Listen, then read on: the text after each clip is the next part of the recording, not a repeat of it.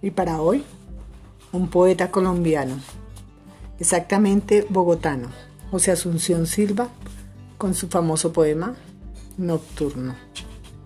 Una noche, una noche toda llena de perfumes, de murmullos y de música de alas.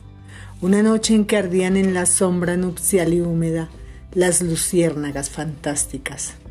A mi lado lentamente, contra mí ceñida toda muda y pálida, como si un presentimiento de amarguras infinitas hasta el fondo más secreto de tus fibras te agitara. Por la senda que atraviesa la llanura florecida, caminabas. Y la luna llena, por los cielos azulosos, infinitos y profundos, esparcía su luz blanca. Y tu sombra fina y lánguida, y mi sombra, por los rayos de la luna proyectada, sobre las arenas tristes de las sendas se juntaban. Y eran una, y eran una, y eran una sola sombra larga. Y eran una sola sombra larga, y eran una sola sombra larga.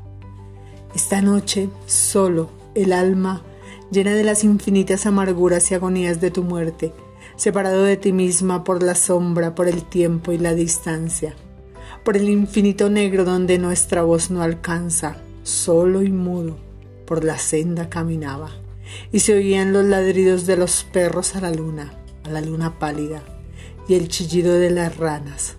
Sentí frío. Era el frío que tenían en la alcoba tus mejillas y tus sienes y tus manos adoradas, entre las balancuras níveas de las mortuorias sábanas. Era el frío del sepulcro, era el frío de la muerte, era el frío de la nada y mi sombra por los rayos de la luna proyectada iba sola, iba sola, iba sola por la estepa solitaria.